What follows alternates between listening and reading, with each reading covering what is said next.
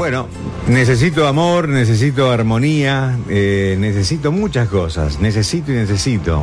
Pide eh, y se te concederá. Eh, yo no sé si lo dijo Mikao Usui, que empezó a enseñar principios de esto que hoy vamos a tratar de hablar, ¿no? Reiki.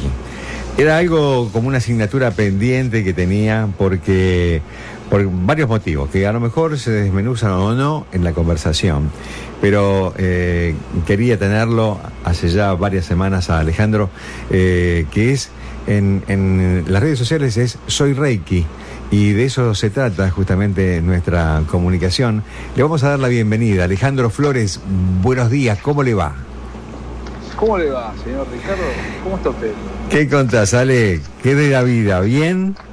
Bien, bien, bien. ¿Vos? Bien, bien, contento, feliz eh, por, por los motivos que vos ya sabés, pero fundamentalmente por tenerte aquí y porque se haya hecho realidad la posibilidad de comunicarnos, eh, básicamente, y después que nos desasnes respecto de cosas eh, que tienen que ver con esto eh, de, de- de- del Reiki. Por lo tanto está Ernesto, que necesita armonizar su vida, y Alberto, Alberto en Buenos Aires, cerca, ¿Qué tal, Alejandro? Cerca tuyo, que también la quiere. Buen día, buen día. Buenísimo. ¿Cómo está? Ale, Todo bueno, bien, todo bien. contanos, eh, eh, primero contanos cómo nace eh, tu em, interés por justamente interesarte del Reiki y en qué momento. Bueno, muy buena pregunta. Mirá, eh, les voy a contar. Cuando yo era chico, más chico, como digo siempre, y mi hija se ríe, eh, mis viejos habían tomado contacto con un sacerdote sanador muy conocido en estas tierras, que fue que se llamaba el Padre Mario, el Padre, Padre Mario Pantaleo, eh, muy conocido en esa época y mucho más, me parece ahora, con la gente que se encarga de difundir su obra. Y, y- y cuando ellos volvían de verlo al Padre Mario, contaban que, él hacía imposición de manos y que curaba a través de la, imposición de manos. Y en ese momento yo interiormente sentía que eso era una capacidad que yo tenía. No me parecía algo lejano, sino que me parecía algo natural. Pero bueno, estaba ahí, no, no, no, no tenía técnica, no tenía nada, simplemente la idea que, que lo podía hacer. Eso quedó ahí en algún lugar de mi alma, de mi mente, y el tiempo fue pasando. Eh, eh, fui al colegio, empecé a trabajar y demás.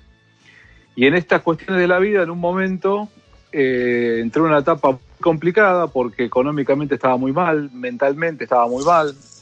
Era un combo complicado, difícil de salir, difícil de encontrar la salida. Y me acuerdo siempre perfectamente el lugar en el que estaba, cómo estaba todo. Estaba manejando en mi auto por Palermo y hablé con mi mamá para, para acordar un almuerzo el fin de semana como habitualmente hacíamos y hacemos con ella. Y me dijo que no podía ese fin de semana porque se había anotado en un curso de Reiki. Y en el momento le pedí que me inscriba, dije, anotame, sin pensarlo. Y bueno, me ¿estás seguro? Sí, sí, anotame. Entonces nos tratamos cuatro, mi mamá, mi papá, mi mujer y yo. Eso fue en noviembre del 2004. Y cuando, cuando llegamos, cuando, cuando yo cuando empezó el curso, al, primero, al principio se me activaron unas cuestiones que tienen que ver con el ego. Cuando nosotros estamos encarando algo que es fuerte para nuestro crecimiento, el ego nos ataca por todos lados. Primero me parecía que era todo mentira, que se habían inventado un, un chino, que ese chino era alguien que habían googleado y habían puesto la foto ahí, qué sé yo, y bueno, tuve un montón de cosas para no creer en lo que venía. Sí, porque te- Y arranqué así. Vos sabés que, no, Sí. me, me llamó la atención eh, eh, el hecho de que eh, muchos lo, lo definan como una pseudoterapia, ¿no? Sí, bueno, a ver, cada uno tiene la, la capacidad de aceptar o rechazar todo lo que llega y está bien, es parte de la evolución y el crecimiento de cada uno. Yo creo que nada en la vida se puede imponer por la fuerza, lo que se impone no, no trasciende, entonces hay que dejar que las cosas naturalmente lleguen a quien tienen que llegar y cada uno encuentra su camino, tarde o temprano cada uno va a encontrar su camino. El mío, no tengo dudas que, que es, que fue eh, a partir del Reiki. el Reiki fue la puerta que a mí me, me, condujo a, iniciar un, un, trabajo espiritual principalmente interior.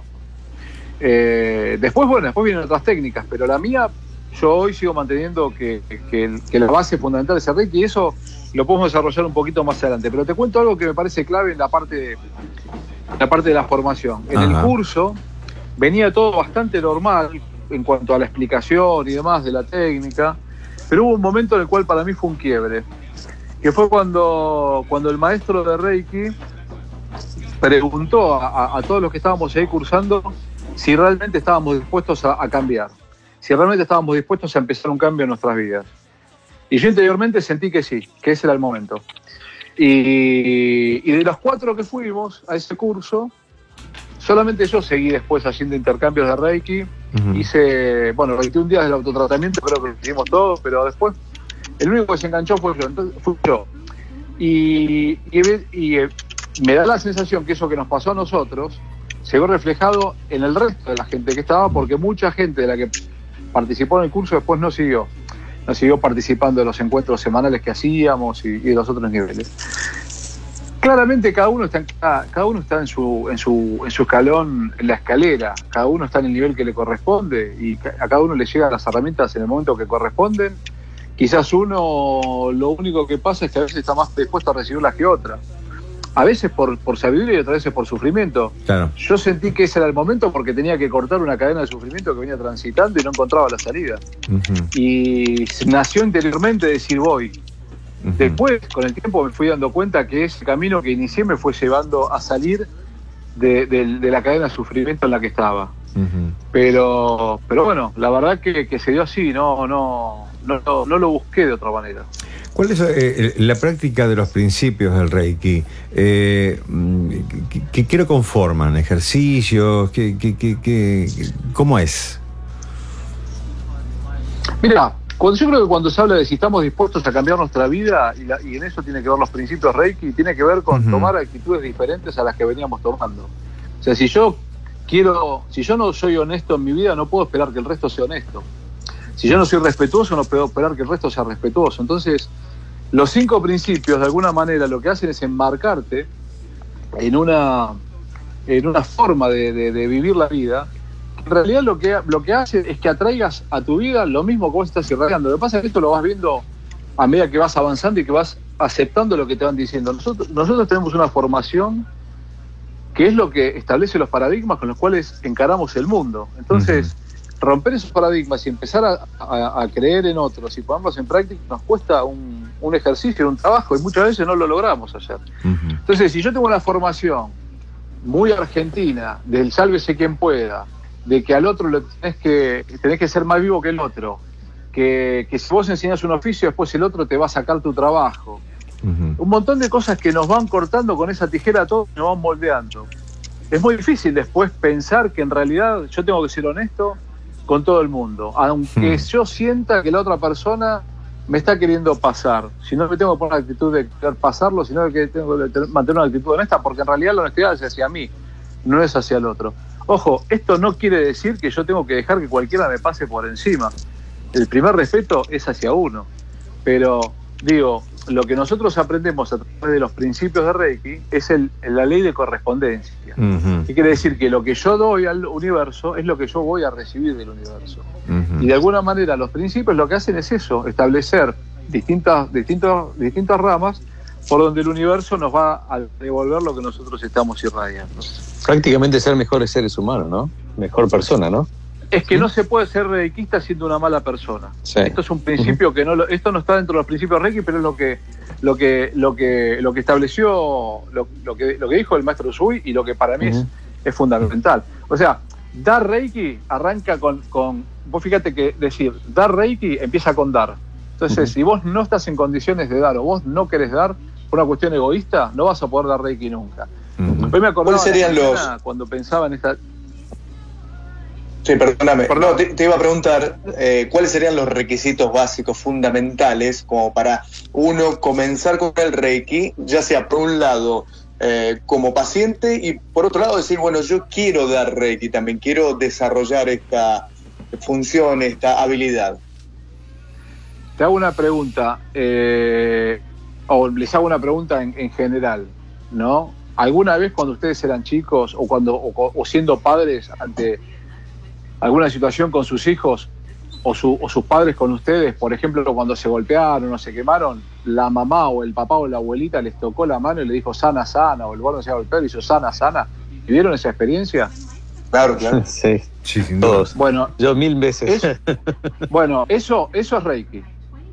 Eso que te hicieron, que, hiciste, que hacemos todos, cuando te duele la cabeza, que te pones la mano en la cabeza, eso es Reiki. La diferencia, lo que, lo, que, lo que tiene Reiki, como lo que tiene la técnica, es que te da la técnica. O sea, te ayuda que vos conscientemente digas esto que me estoy haciendo es tomar la energía del universo y aplicarla a mí. Pero lo que hacía tu mamá, tu abuelo, tu papá, lo que haces vos con tus hijos, cuando tus hijos se golpean y le pones la mano, intentando que a través de tu mano pase sanación y, y esa, y, tu hijo, tu hija se sienta mejor, eso es Reiki. La verdad que lo que hizo Usui a ver, no quiero minimizar lo que hizo Usui porque lo que hizo maravilloso, pero digo, lo que hace el maestro de Reiki es mostrarle al aspirante a ser reikista que la capacidad de sanar es una, una capacidad que todos tenemos. Lo único que tenemos que hacer es activarla conscientemente. Y además, una cosa importante que es que la energía que nosotros utilizamos para pasarle a la persona a la que estamos pasando Reiki o a, la, o la energía que utilizamos para pasarnos Reiki a nosotros mismos, no es nuestra propia energía, sino la energía del universo. O sea, nosotros lo que actuamos como reikistas es como canales del universo para recibir esa energía. Esa energía no es de los reikistas. Cuando vos vas a cursar, si vos querés este, perfeccionarte en esto, ¿no? Eh, necesitas condiciones específicas, por ejemplo, tema de alimentación, ayuno, ¿hay algo asociado con eso para de repente empezar a desarrollar esta o canalizar mejor esta energía? Mirá, eh, para vos, para, para, que la clave de Reiki te resuene en tu interior, tenés que estar, te, tiene que encontrar en el momento que corresponde. Eso no depende ni de la alimentación, ni, del ayuno, nada. Depende de, cómo vos, del momento que vos estés en tu evolución y te llegue lo, como todo, como cualquier cosa. Yo creo que todo sucede en el universo de esa manera, pero a mí quizás eh, me encontró en el momento justo y, fue el momento donde tenía que llegar. Después llegaron otras cosas. Yo, a ver, yo hice el primer nivel de Reiki en el 2004 y después estuve como dos o tres años hasta hacer el segundo nivel. Y hay gente que lo hace al, mes siguiente, porque cada uno tiene su tiempo. Eh, entonces, no hay una forma, yo no te puedo decir, sí, mira, tendrías que hacer esto, no. La verdad que, obviamente, el ayuno, la alimentación consciente, eh, no hacerse mala sangre. Hay un montón de cosas que son muy importantes para mantener bien el envase que nosotros somos como cuerpo. Y todo lo que hagamos en la vida con un cuerpo mejor preparado y más limpio que lo que tenemos va a ser mejor, pero para cualquier cosa, hagamos lo que hagamos. O sea, nos va a caer mejor la comida, vamos a descansar mejor, vamos a estar más saludables, no tengamos, eso está claro que es así, o sea, químicamente lo que ingresamos a nuestro cuerpo, el alimento que ingresamos a nuestro cuerpo es lo que nos constituye químicamente y cuanto más puro sea ese, ese, alimento, mejor vamos a estar químicamente y por ende físicamente. Pero yo creo que, cada uno le llega como le tiene que llegar. La historia de Usui es que él se fue a, un monte, hizo un ayuno de 21 días y ahí recibió el rayo de Reiki. Ahí le llegó esa energía donde él, a partir de la cual él canaliza la técnica. Esa fue la historia de él.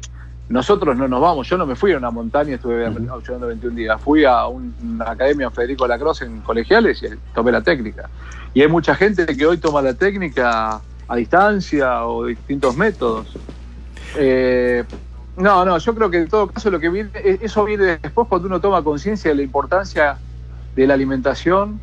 A ver, viene después o antes, depende de cada uno, ¿no? Hay gente que llega teniendo esa clave y hay gente que la incorpora después. Pero como decía Jesús, lo importante no es lo que entra por la boca, sino lo que la boca sale, porque lo que la boca sale del, corazón procede.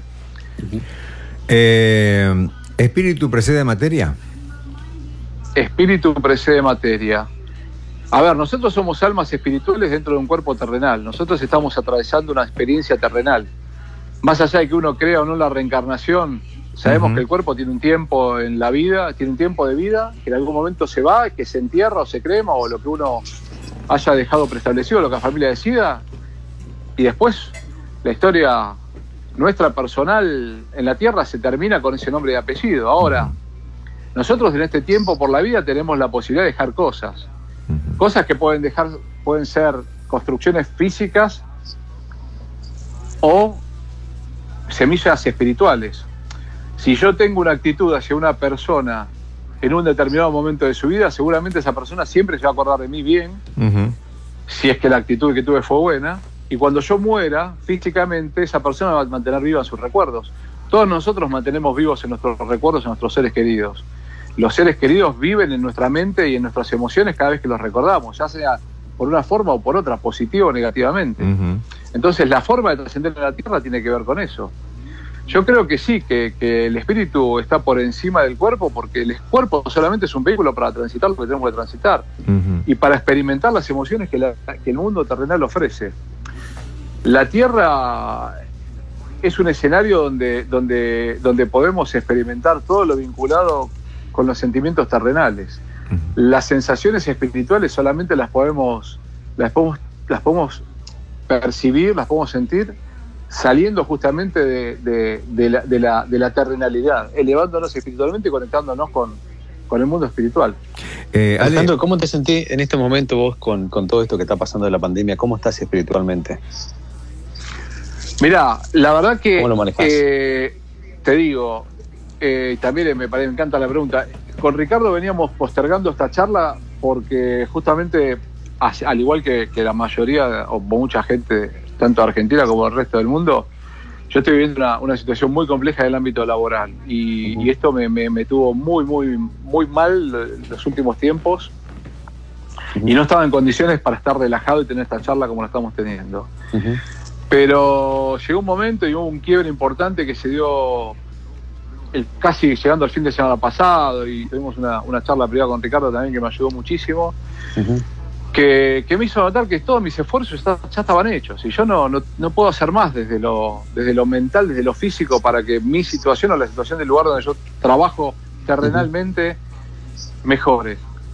Y que llegó el momento de, entregarle todo esto al universo y decir, bueno, que sea lo que tenga que ser. Y ahora me tengo que ocupar de dejar ver cómo, de ver cómo, cómo se desenvuelven las cosas y de, y de conectarme nuevamente con esto, con, con, mi esencia, conmigo, con, con, mi bienestar y demás. Obviamente que las herramientas que uno va obteniendo a lo largo de la formación espiritual, a lo, lo mismo que sucede con las herramientas que uno va obteniendo en la formación terrenal sirven para enfrentar mejor las situaciones. A mí, más allá de, los momentos complicados que estuve viviendo y que estoy viviendo, porque algunas cosas, porque todas las situaciones estas están siguiendo, por ahí lo que me, lo que me permite Reiki es ser consciente de respirar, ser consciente de meditar, ser consciente de pasarme Reiki, tener en cuenta lo importante que es tomar la luz del sol, el contacto con la naturaleza, el hecho de detenerme la de noche y mirar el cielo y, elevar la vista a las estrellas y quedarme unos minutos mirando las estrellas sabiendo que, esto que estamos atravesando es, terrenal y es pasajero. y en eh, eso vuelve la, vuelve la parte espiritual. Yo no sé cuántos años más de vida me quedan en la Tierra, no tengo idea. No sé cómo va a ser el momento que me toque irme. Si va a ser a través del, eh, por, por lo que estamos viviendo, por otra cosa. Lo que sí tengo claro es que cuando yo me muera, muere el Alejandro Flores, que nació el 15 de febrero de 1973. El espíritu que se encarnó ese día en ese cuerpo, o, eso, o nueve meses antes, cuando se inició la gestación, no nació ese día, ni va a morir el día que me tenga que morir en la tierra. Va a seguir. Entonces, si yo tengo esa visión, me permito el hecho de pensar cuán pequeño es en la historia de mi evolución como ser espiritual lo que estoy viviendo en este momento en el ámbito laboral. Eh, Ale, eh, nos quedamos todos eh, atentos a, todo este razonamiento y fundamentalmente a, la esencia que te hace abrir la boca, como dijiste, como Jesús, lo que sale por la boca es lo que realmente nos conmueve en este caso. hay una, un mensaje de Gisela, dice, desde General Rodríguez, estoy atenta al reikista, dice, ¿cómo uno puede sentir el reiki? Él, él cree en la reencarnación, mandó dos, en una, ¿viste? Bueno, mirá, Vamos por parte, vamos a arrancar la primera parte. Hay algo que a mí me, encanta que tiene que ver con lo que nos pasa a todos cuando nos vamos de vacaciones. Vos decís, donde sea que te guste, te gusta el mar, la montaña, lo que sea, y, vos volvés de vacaciones y volvés buenísimo, genial porque estuviste en la playa y eh, tomaste sol, te metiste al mar y esto que el otro, y, volvés con un estado de, ánimo y mental maravilloso. Entonces, este, después te conectás con otras cosas y ese estado, y cuando pensás en la playa decís, oh, qué bien que estaba allá, bueno. Eso que recibimos del contacto descalzos con la arena, de meternos en el mar, de sentir el sol en la piel, esa energía la podemos recrear en todo momento. No hace falta que estemos en la playa para sentir la luz del sol. No hace falta que estemos en la playa para caminar descalzos por la tierra. No hace falta que estemos en la playa para poner nuestro cuerpo en un baño de agua y sal. Podemos hacerlo en la bañera de nuestra casa. O en una palangana, como hacían nuestros abuelos cuando volvían de, trabajar, que sacaban los zapatos, ponían los pies en una palangana con agua tibia y sal. Eran sabios los tipos, porque hacían eso y nosotros, ¿quién de nosotros tomó un baño de agua y sal en el último año? Yo, yo, lo hago, yo, lo hago todas las mañanas, todas las mañanas en, el jacuzzi. bueno, vos sos un sabio. lo sé, lo sé. pero digo, en una palangana, ¿eh? cualquiera de los que nos está escuchando puede poner ahora mismo agua tibia en una palangana, un poco de sal y tomar un baño de agua con sal y se, da, se va a dar cuenta lo importante que es para su cuerpo, cómo se relaja. El baño de agua y sal en, un, en una bañera yo lo recomiendo millones de veces, lo mismo que, que, otras cosas que están al, al, al alcance de la mano. Entonces, esa capacidad de, sentir la energía que todos tenemos es la misma que tenemos con el Reiki. Y eso también es Reiki. Porque el Reikista lo que hace es canalizar la energía universal, que es la que, la, que habita en los elementos de la creación. Y los elementos de la creación son el sol, el aire, la tierra y el agua. Lo mismo que tomamos cuando vamos a la playa o cuando vamos a la montaña. Espero ahí haberle contestado la primera parte de la pregunta a, a, Gisela. La segunda parte Sí, la segunda parte yo creo totalmente la reencarnación y, bueno, eh, acá vamos en las creencias personales, en lo que uno, en lo que uno quiere aceptar o no, o puede aceptar o no. Eh, yo particularmente lo, creo porque aparte entre las técnicas que, cursé, una de las que, de las que cursé en su momento fue registros akáshicos y la apertura de registros akáshicos justamente te permite tomar contacto con, con vivencias de otras vidas, tanto de uno como de otro. Pero además de eso, cuando empecé con Reiki, lo que me pasaba era que sin querer entraban los registros akáshicos de las personas a las que les daba Reiki. Y veía situaciones que habían vivido en otras vidas o en estas vidas. Y después de eso, charlando con esa gente, me encontraba con que lo que yo les preguntaba, que si habían vivido eso, efectivamente era cierto, lo habían vivido. Y muchas veces los patrones, lo que nos da, los que entendemos cuando después de indagar sobre vidas pasadas, lo que nos damos cuenta es que las cosas que atravesamos en esta vida y con la gente que nos cruzamos en esta vida tienen que ver con vínculos de otras vidas. O sea, no son vínculos que nacieron en esta encarnación, sino que son vínculos que, viene, que venimos, con gente, almas con las que venimos acompañándonos en distintas encarnaciones, con las que nos reencontramos en distintos roles para poder evolucionar cosas que no evolucionamos. Si yo soy un mal papá con mi hija, probablemente en otra vida yo haya sido un, un, un o, sea, ha sido al revés, o sea, esa ha sido una mala mal papá conmigo. Entonces yo estoy mostrando ese espejo para que juntos sanemos eso y no repitamos esa escena para adelante. Si yo voy ahora y le pego un cachetazo a un vecino mío, el vecino puede perdonarlo o devolvérmelo. Si lo devuelve, probablemente terminemos a las trompadas. Si me perdona, la pelea se, acaba, se terminó para siempre. Entonces uno decide en cada relación, en cada vínculo, si extiende o no extiende la cadena de sufrimiento que te une con esa persona. Yo creo que nosotros, en este camino que tenemos por la vida, en este tiempo que tenemos por la vida, lo mejor que podemos hacer es cerrar cada ciclo con cada persona con la que nos cruzamos bien. No tener deudas kármicas, deudas emocionales con nadie.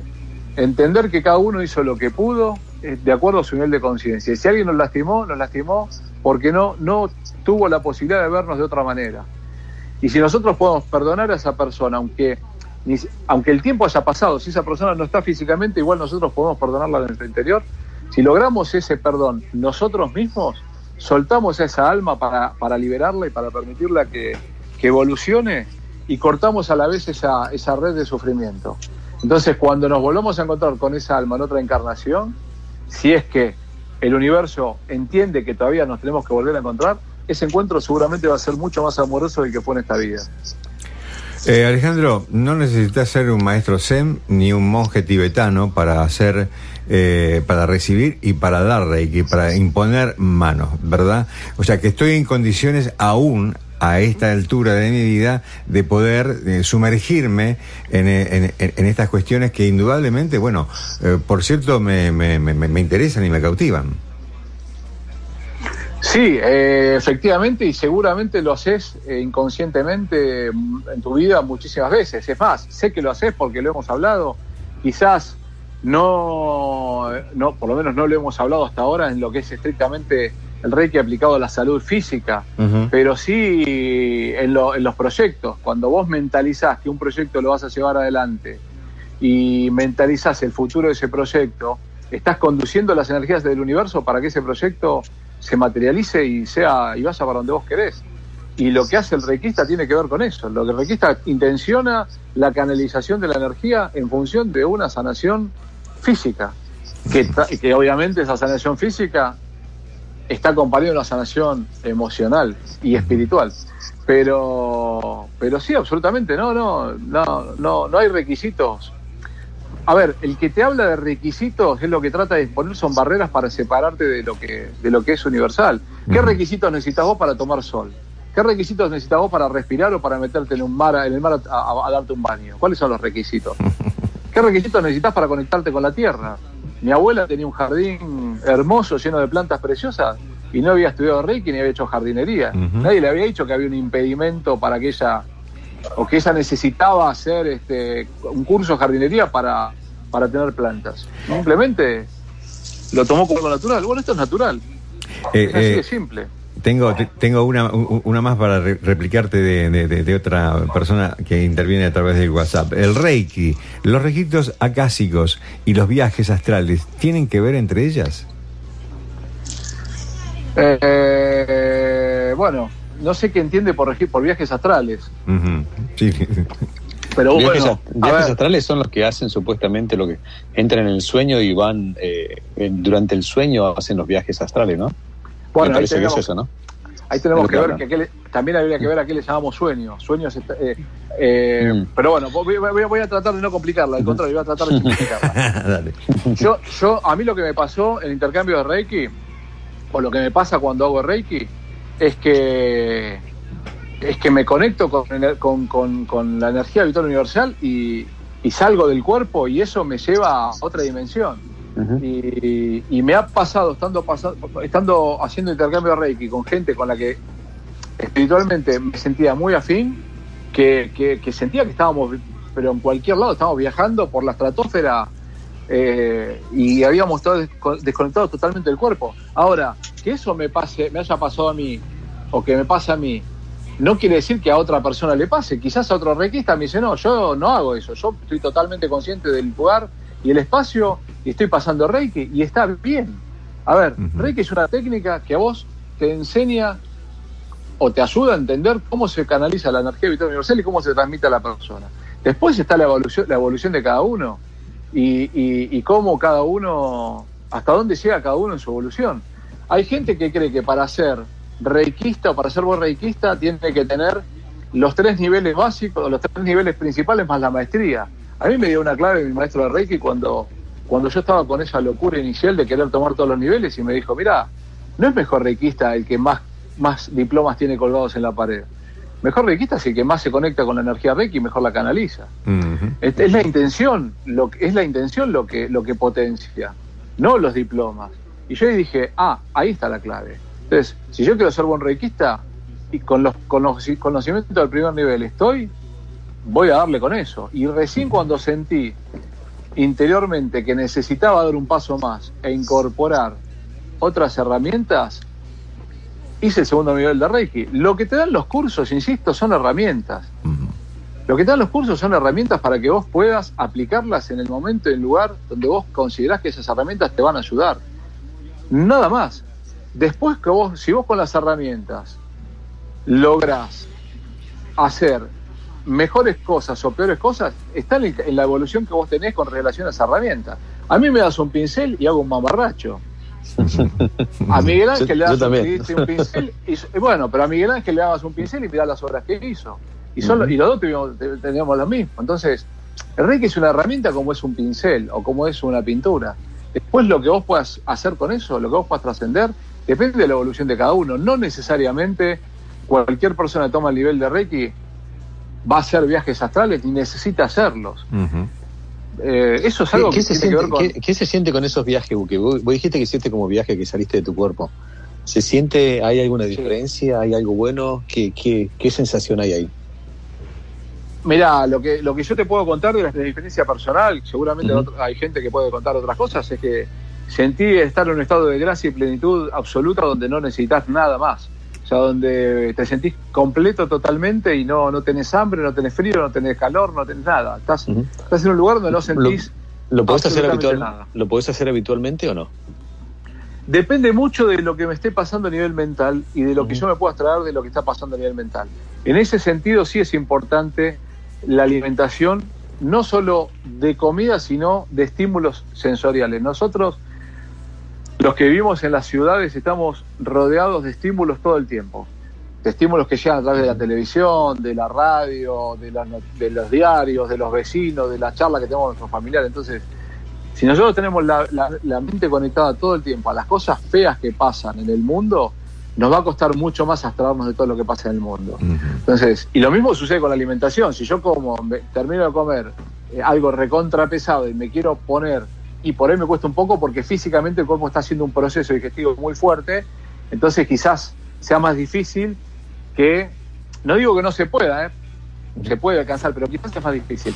Hay momentos determinados en, en el día que a lo mejor las energías están más dispuestas a esa a, esa, esa relajación. Por ejemplo, si vos recién te despertás a la mañana y estás en ese estado de relajación en la cama donde todavía te podés volver a dormir o te podés levantar con la mente distendida, seguramente estás en un momento mucho mejor para conectarte con, con eso que, que, que, si, que si terminás de ver el noticiero, por ejemplo, o si terminás de, de, recibir un llamado que te dejó muy movilizado. Si vos estás en tu cama relajado, esperando a dormirte, quizás tengas en ese momento la posibilidad de, hacer de, llegar a este punto más fácilmente. E incluso, quizás muchas veces te haya pasado exactamente eso y no lo hayas, no, lo hayas percibido como algo que vos lograste conscientemente, porque no fue consciente, fue inconsciente, pero el estado es similar. Ese estado en el que uno a veces se siente cuando te sentís que, estás como entre dormido y despierto, como que estás en una dimensión distinta, es, es a lo que yo me refiero cuando te digo, mirá, esto es lo que me pasó. Y en ese estado, la conexión con uno y con, con, el otro es una conexión totalmente espiritual donde desaparece todo lo físico, con lo cual lo único que vos percibís de la otra persona es el profundo amor de donde nace cada uno de nosotros. Nosotros nacemos del profundo amor que es el universo.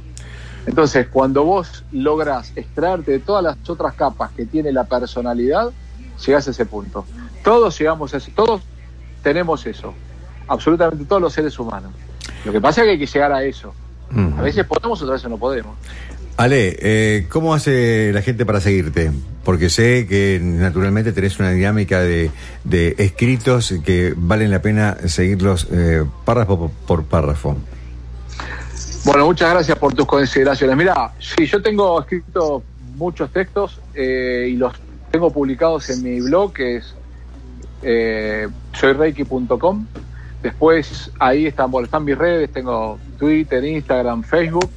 Y lo que estoy haciendo ahora, porque este cambio de rutina que, estamos viviendo la mayoría de los habitantes del mundo, me, hicieron que, que no tenga, que tenga que, que, variar mi rutina de escribir y publicar. Antes yo tenía el, el, espacio de los sábados y domingos a la mañana donde escribía, meditaba, me pasaba reiki y después en la semana los los levantaba en el blog y los iba publicando diariamente. Ahora me cuesta más eso porque estoy más desorganizado en los tiempos.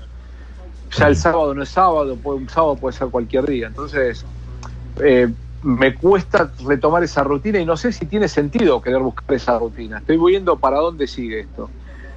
En ese sentido, ayer empezamos con un grupo de gente que se sumó a un encuentro virtual en el, que, en el que tratamos de generar un espacio para, para esto, para intercambiar lo que nos pasa y, y, vivir, este, ver cómo estamos viviendo y con qué herramientas contamos cada uno para, para, para hacerlo más llevadero y para, para elevarnos.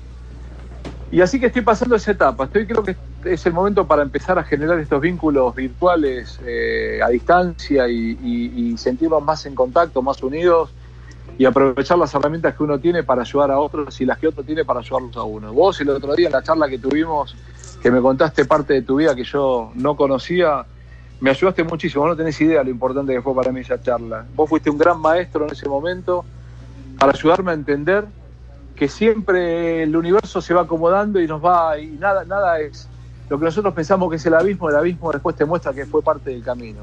Y vos que tuviste mm. tantos abismos en tu vida me lo mostraste. Entonces, te lo agradezco nuevamente y lo hago público a través de, este encuentro, lo importante que fue eso, y, creo que, que, eso es lo que estoy haciendo ahora, aprovechar esto para, para, para acompañar a la gente que, se, que quiera de otro lado y, bueno, y que esto sea algo que nos nutra a las partes. En todo encuentro hay, nos nutrimos de, lo que damos y de lo que recibimos. Dando es como se recibe, no hay otra forma. Alejandro Flores, reikista, estuvo en la piscita del fondo, un placer enorme y esto seguramente se va a repetir. Tenemos